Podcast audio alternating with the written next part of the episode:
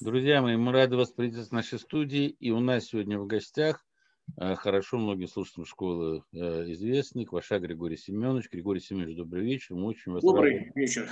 Видите, давно мы с вами не встречались. Ну, вас все, на самом деле, э, многие слушатели школы очень хорошо знают. И как автор ритмологической системы структурного гороскопа, и как автора дисциплины теоретической истории, и как писателя – и как человека, чьи прогнозы, в общем-то, как правило, сбываются. У меня в связи с этим, э, Григорий Семенович, к вам такой вопрос. Прошел 2020 э, год.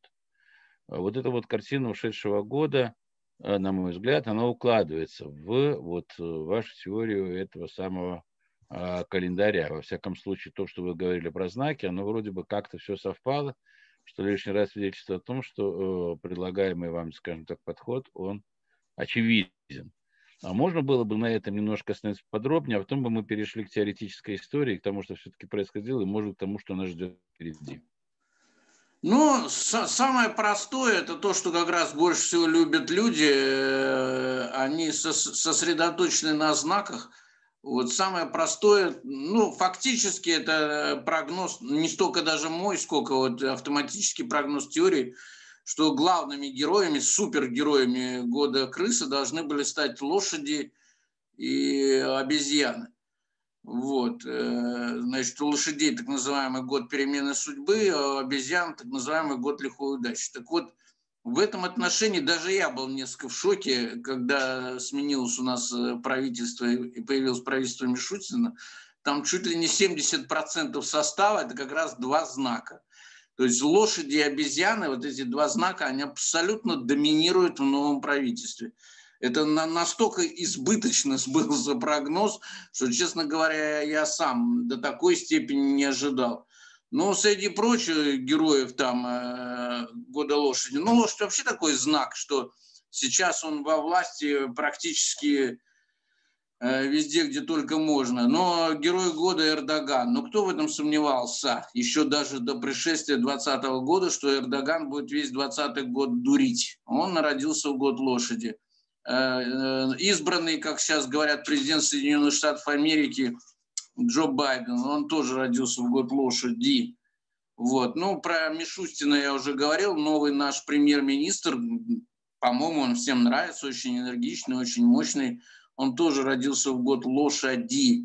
Ну, ста, старые, стар, старые представители знака. Меркель никуда не делась. Э, значит, Зеленский президент Украины, тоже э, год лошади, тоже все время в центре внимания. Ну, тут как-то даже осо- особо и сомневаться не приходилось. Но еще раз говорю, что вот состав правительства, я особенно э, за этим не следил, как бы предварительно. Состав правительства даже меня поразил, насколько много в нем именно лошадей и обезьян. Ну, два слова еще немножко об этих знаках. Это э, в, русской традиции очень э, приветствуется. Это знаки э, самодельщики, так называемые, то есть все время в работе. Э, очень э, они работают именно осознанно, да, то есть вот, чем, чем нам приятны самодельщики, что всегда знаешь э, и всегда видишь, в чем смысл его работы. Ну, три остальных героя этого года – это, собственно, крыса, э, собственно говоря, крыса, змея и кабан. Они тоже, в общем-то, достаточно ярко проявились, хотя, опять же, скажем, крыса – это вообще штучный товар. У меня сейчас появилась замечательная рубрика в Яндекс.Дзене называется «Высокосные лыжники». Вот. Там я говорю о том, что в лыжах потихоньку, полегоньку, хотя раньше такого не было, побеждают мистические знаки. Если это интересно, я мог бы на эту тему тоже поговорить. Крыса, обезьяна, дракон. Э, нарушение статистики очень сильное. Почему-то кроме меня э, за нарушениями статистики, в общем-то, никто не следит. Вот. Я открыл не, несколько таких знаковых аномалий и по календарным знакам, и по годовым, но как-то народ пока вяло очень реагирует. Ну, какой у нас формат? Вы меня будете спрашивать о чем-то, да? Нет, мы, мы можем вас спрашивать, но мы знаем, что э, слушатели не любят слушать наши вопросы. Они любят слушать Григорию ну, Семеновичу Квашу, поэтому я не, я не утомляю вопросами. Да, поэтому тогда плавно перейду на теоретическую историю. Мне она более интересна не потому, что она э, удобна или более эффективна, чем э, структурный гороскоп, а, а потому что э, ученый, он так устроен, он, он интересуется тем, что посложнее, то, что нужно решать. Но теоретическая история, самое главное, прогноз, он э, был в свое время высказан в моей книжке, она довольно-таки старенькая, уже 9 лет, «Теория войн». Вот. Э, прогноз состоит в том, что, по сути дела, мы с вами э, являемся свидетелями последней битвы титанов. Вот, э, значит, с 21 года в эту битву вступает, так сказать, третий титан, главный это Китай. Россия с Соединенными Штатами уже, так сказать, э, воюют вовсю, по крайней мере, в информационном пространстве. Но э, пессимистический взгляд, все очень опечалены вот этой битвой, на самом деле покрывается гигантским, ну, с точки зрения теории, зарядом оптимизма, потому что после 2025 года войн на Земле не будет вообще. Но будут какие-то мелкие стычки, которые будут очень легко э, ликвидированы за счет единодушия великих э, держав. Ну, собственно говоря, там по большому счету останется одна великая держава, это Россия. Э, за пределами 25 года ни Китай, ни Соединенные Штаты Америки существенной роли в мировых процессах э, играть не будут. Но предстоящие 4 года придется нам, конечно, немножко понервничать. Ну, так бывает в жизни. Вот. Что касается конкретного... Я не могу, я не могу не перебить, но да. вот это, наверное, самые такие замечательные слова, которые я услышал ну, за последние полгода, это уж точно. Поэтому, дорогой мой Григорий Семенович, вам огромное спасибо. Два, вот, два огромных спасибо. Удержался просто, вот вынужден был как-то вмешаться. Извините, ради бога. Александр, ну, Александр Гаврович, и спасибо от э, 15 тысяч слушателей школы здравого смысла. Вы вселяете оптимизм, уже вселили, он уже внутри ну, нас.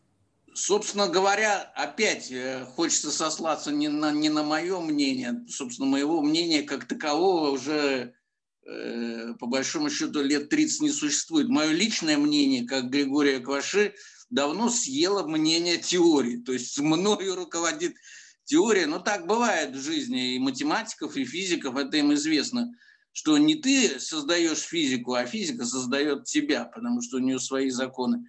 И я, собственно, ничего нового не сказал, это в книжке все было написано, что э, человечество э, многие века, и, может быть, даже тысячелетия живет в убеждении, что войны Э, они неизбежны, что такова природа человеческая, что воевали, воюем и будем воевать всегда. Э, под это очень много теорий создавалось, но самое главное была практика. Я в книжке «Теория войны», ну, с моей точки зрения, доказал, что э, война – это проявление либо, либо реального Востока, то есть э, реальный Восток существует – либо того Востока, который еще задержался в нашем сознании, в наших генах, в нашей национальной памяти. Война э, базируется на неприятии, на ксенофобии, на неприятии любого э, иного образа жизни. То есть, ну, для человека Востока ксенофобия – это нормальное состояние. Это бесконечная война тупоконечников со строконечниками. Запад Э, теории Запада, к сожалению, удовлетворительной я нигде не читал. Моя теория Запада говорит о том, что Запад – это всего-навсего лакировщик. Если нужно воевать, он может воевать. Если не нужно воевать, он может не воевать.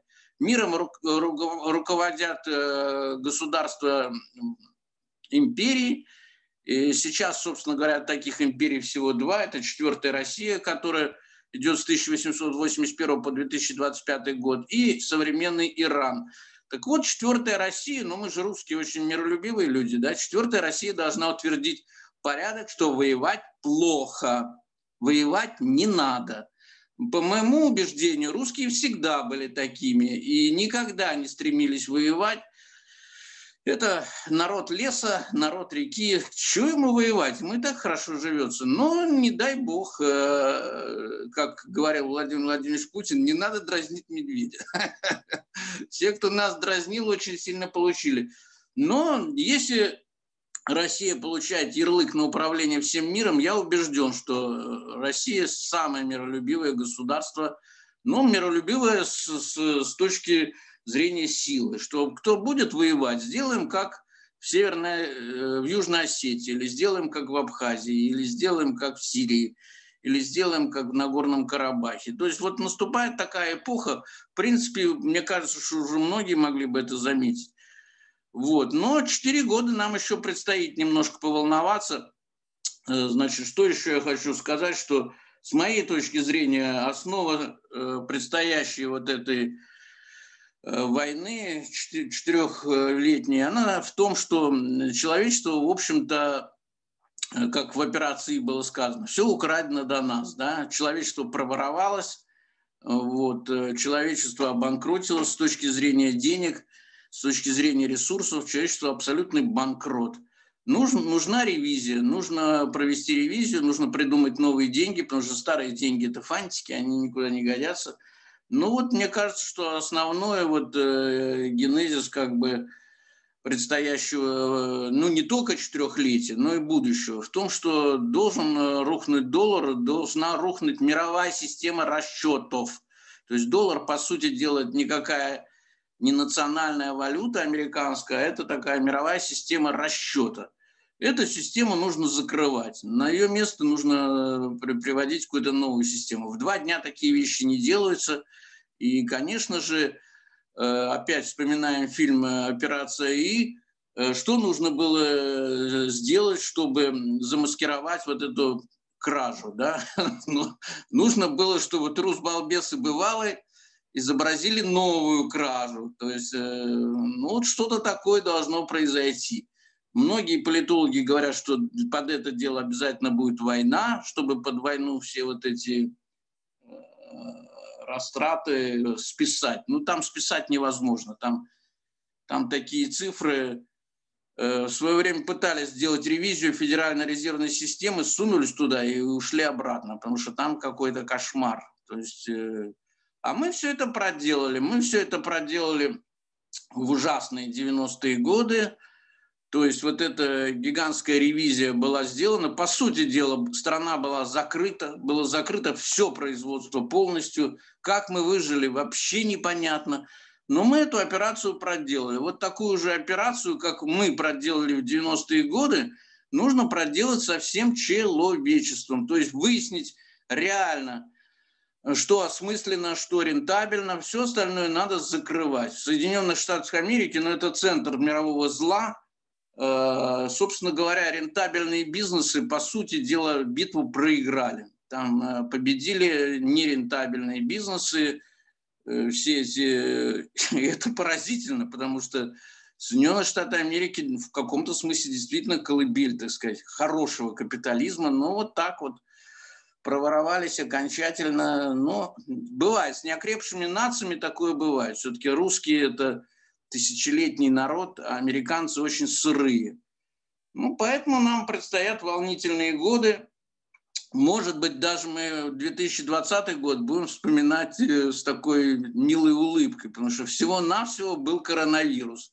Всего-навсего сидели по квартирам. Э, но деньги были при нас, э, торговля была при нас. Но это тоже какой-то очень сильный знак. Вот эта эпидемия – честно вам скажу, что я эту эпидемию не предсказывал, но мне не нужно этого делать, потому что в теории черным по белому написано, в мистические годы, то есть высокосные годы, может произойти все, что угодно. И потом, и, и самое поразительное, что события мистических лет не поддаются стопроцентному расследованию. То есть они как бы вот входят в какое-то такое э, кольцо непонятности, да, непонятно, как э, Э, в 1920 году большевики взяли Крым. Ну, непонятно. То есть там сдуло воду, что-то еще произошло. Какая-то загадочная совершенно история. Непонятно, как потерпел крушение «Титаник» в мистическом году. Ну, очень много каких-то загадочных вещей. Ну, вот 2020 это будет алмаз в коллекции мистических лет. А 2021 год, который начнется по нашей системе в районе 13 января, ни в коем случае не февраля, 13 января 2021 э, года, но он очень рациональный, может быть, даже где-то избыточно рациональный, он такой сухой, рациональный год. Э, начнем прозревать, его можно сравнить с утром, да, вот у нас в русском народе говорят, что утро добрым не бывает. Вот, то есть, ну, это похмелье. То есть 21 год – это похмелье после вот этой безумной совершенно я даже не знаю, как сказать, истории с 2020 годом, э, где одни верят в коронавирус, другие не верят в коронавирус, перекрыли все границы, разлучили близких родственников, там э, люди не могут попасть в родные дома, это жуткая какая-то история. Вот. В 2021 начнется какое-то похмелье, начнем считать деньги в первую очередь, потому что мировая экономика очень сильно упала, просто очень сильно – а дело даже не в том, что, ну, подумаешь, вроде упало, поднимется, упало, поднимется. Но вот эта американская модель экономики, она построена на кредите. А система кредитная такова, что ты постоянно должен расти. Это такое что-то вот вроде такого наркотического алкогольного подсада. Либо ты растешь, либо лавочка просто взрывается. Ну, пирамида обыкновенная. То есть э, то, чего, я надеюсь, нет в России – то есть у нас этого кредитного подсада нет, мы живем на всем своем. А у них так. Ты должен отдать кредит, иначе вся эта система рушится. Роста в 2020 году точно не было. И никакой Китай там, не это все ерунда, ничего он там не спасает планету.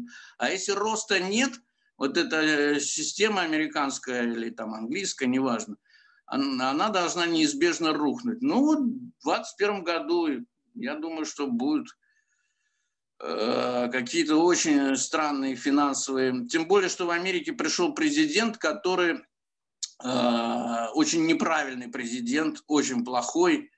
Э, но это долго рассказывать, почему Трамп был правильный президент, почему Байден неправильный. Но он опять начнет раскручивать вот эту систему э, кредита, бесконечное вливание денег э, и война, о которой я говорил, вот опять же в книге «Теория войн», которую я показывал, с Китаем, она по теории начинается в 2021 году, но по сути она уже началась. То есть вот этот процесс, процесс вывода, рас, расклеивания американской и китайской экономики, вот этой чемерики, он уже начался.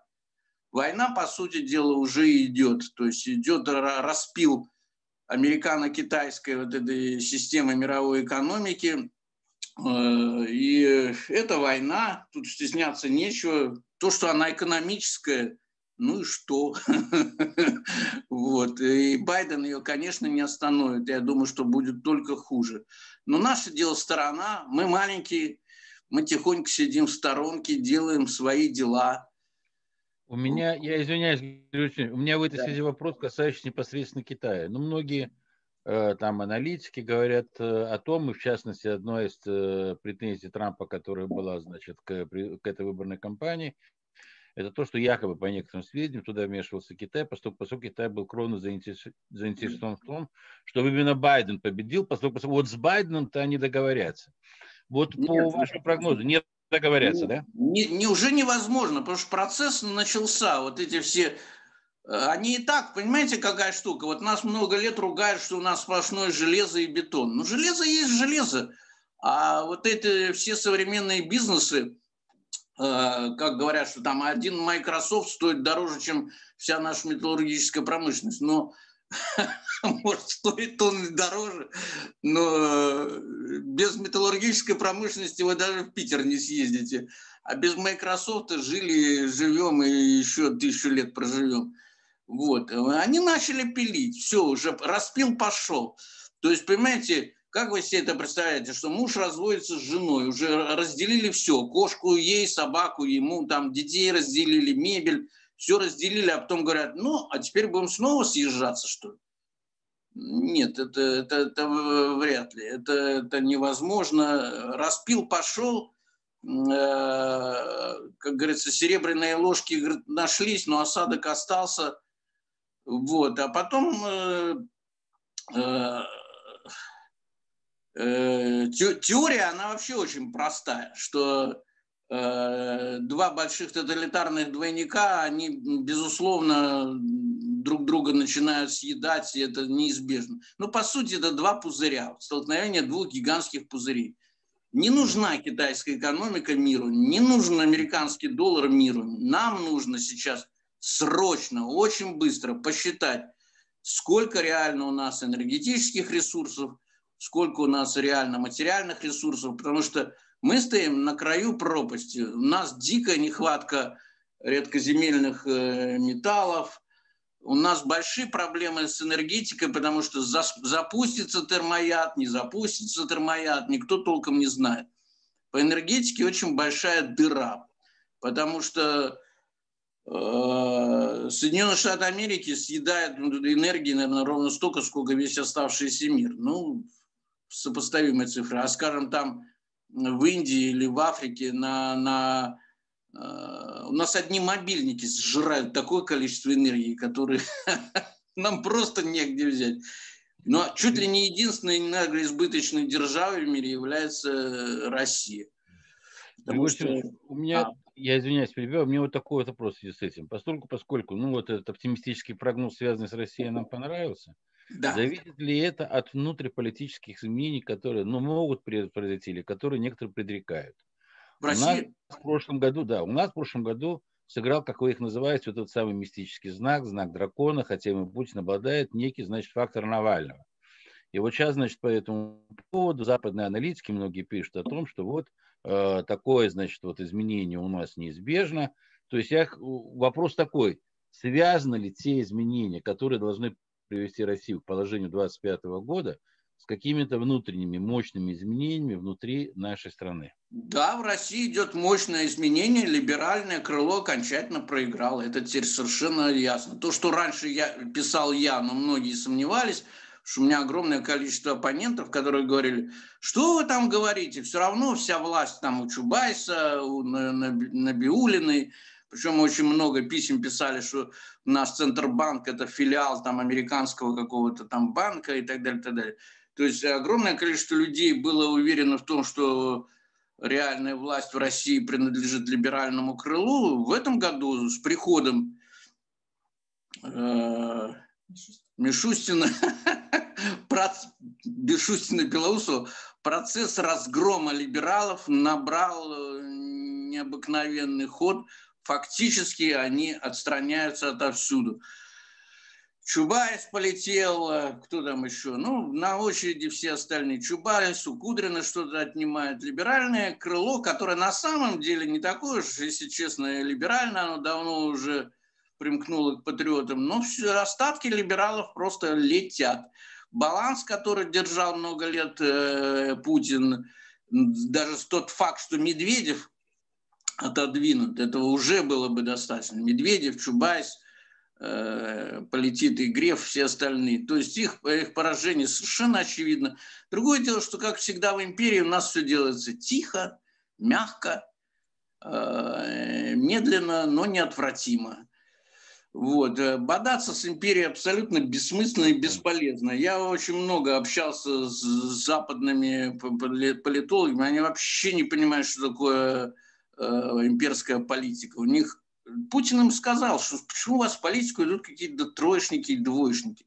У нас политика – это элита, это действительно высшие умы э, на нашей нации. Они все, они все на Старой площади и в ее окрестностях. Там дураков не держат. А у них в политику идут люди, не сумевшие стать бизнесменами. То есть неудачливые бизнесмены, бизнес не пошел – Э, и вот, например, маленькая страна европейская, Латвия, не могу о ней не сказать. Там мэром Велспилса был э, прекраснейший человек по фамилии Сразу не скажу. Вот. Он, он умный, он классный, он великолепный бизнесмен. Э, но в политику его не пускают. В политику идут двоечники, троечники, люди слабые, не способные ни к чему. А бизнес э, идет действительно реальная элита и в Латвии, и в Венгрии, и в Эстонии, и где угодно. Все самые умные идут в бизнес. А у нас самые умные э, на Старой площади, в Кремле и прилегающих окрестностях. Поэтому они даже не понимают, какова сила имперской политики. У нас 12 лет устанавливалась эта ось с 89 по 2001 год. Это, это железо, это сталь. Взломать этот бункер с помощью какого-то, я не знаю, Навального, это все равно, что, ну, я не знаю, э, ключом от, дипломата, от чемоданчика, я не знаю, взломать стальную дверь. Ну, это невозможно. Вот. Э, Григорий Семенович, да, еще, да. еще один вопрос, замышляю с вопросами. 2020 год, как вы сказали, значит, год вот, э, вот этих самых, ну, хорошему слову, рабочих лошадок, которые в конечном итоге начали эту, да, там, антилиберальный вот этот передел. А вот 21 там, или 22 год, вот ваш прогноз, это год каких будет вот э, знаков? Останутся по-прежнему вот эти вот знаки, которые делали, или же все-таки там будет нечто иная картина? Ну, смотрите, я э, монопольное право на прогноз э, на следующий год имеет мой сайт, но я, как говорится, сделаю уступку, два знака назову главных, два главных знака ньюсмейкеров наступающего года. Знак номер один – это люди, родившиеся в год собаки, у них год лихой удачи. И знак номер два – это люди, родившиеся в год тигра, у них э, год перемены судьбы. Э, сказать, что э, собака и тигр для нашей страны чужие знаки, я не могу. Это знаки очень большого авторитета. Другое дело, что тигры, ну, такие, знаете, Э, у них жизнь проходит под лозунгом «всем спать». Поэтому они великолепно правят вот на таких стабильных участках. Лошадь слишком деятельна, лошадь – такой кризисный менеджер. Обезьяна тоже э, чрезвычайно деятельна. То есть вот лошади и обезьяны были призваны для того, чтобы, э, ну, это мое мнение, подвинуть либералов. И они их очень сильно подвинули – это опять мое мнение, что либералы в России потеряли все. А собака-тигр, ну да, такие сильные гипнотизеры. Посмотрим, может быть, э, им удастся там, я не знаю, останавливать какие-то военные действия или еще что-то делать в следующем году. Посмотрим. В принципе, такого, может быть, взрыва, как э, был с лошадьми и обезьянами в этом году, может, и не будет в следующем году. Но теория, она такая, понимаете? Теория живет своей жизнью вне зависимости от э, пристрастий э, ее создателя или первооткрывателя этой теории. Ну, посмотрим. Подробный прогноз по всем 12 знакам я даю всегда традиционно только на моем сайте, нигде больше его не даю. Ну, кому интересно, зайдут на сайт. Может быть, после того, как э, все эти прогнозы прокрутятся на сайте, может быть, я запишу э, ролик. У нас есть такой видеожурнал «Строка», там э, все мои свежие ролики выходят. Но это будет где-то, я думаю, в январе, может, даже ближе к февралю. Хорошо, спасибо. Владимир Викторович, у вас есть вопрос? Давайте. У меня не вопрос. У меня следующее. Школа здравого смысла запустила новый проект, и он отражен на сайте, не путайте с каналом на ютубе, на сайте Школы здравого смысла 10 э, книг для молодежи. И да. Григорий Семенович прислал свой рекомендательный список, за что мне хочется от лица всех слушателей Школы здравого смысла вас поблагодарить. Э, люди, обязательно зайдите на сайт школы, полюбопытствуйте. Во-первых, там увидите... Можно, а можно я внесу еще правочку небольшую в этот список? Сейчас, секундочку, дайте я вас поблагодарю. Конечно, да. можно, его можно дописать, и не надо там правки, потому что классные книги. Во-первых, вы там посмотрите, друзья, книги самого Григория Семеновича.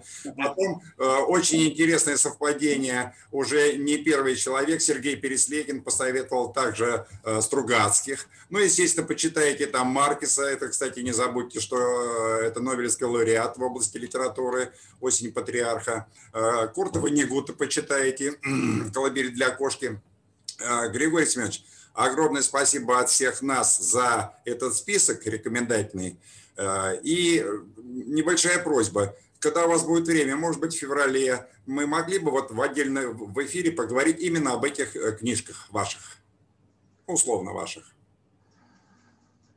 Ну, честно говоря, мой график, я им не очень завидую, так сказать. Я все понял. Я, я все понял, э, с кем связываться э, по этому вопросу. Может, Можно февраль, может, две, буквально, две буквально книжки покажу просто на, на экране. Давай. Я забыл внести, значит, книга Стивен Вайнберг «Объясняя мир». Это просто была моя настольная книга в течение, наверное, нескольких месяцев. Я ее просто с восторгом с каким-то прочитал, вышла на русском языке, слава богу. И очень большая книга, ее всю прочитать очень тяжело.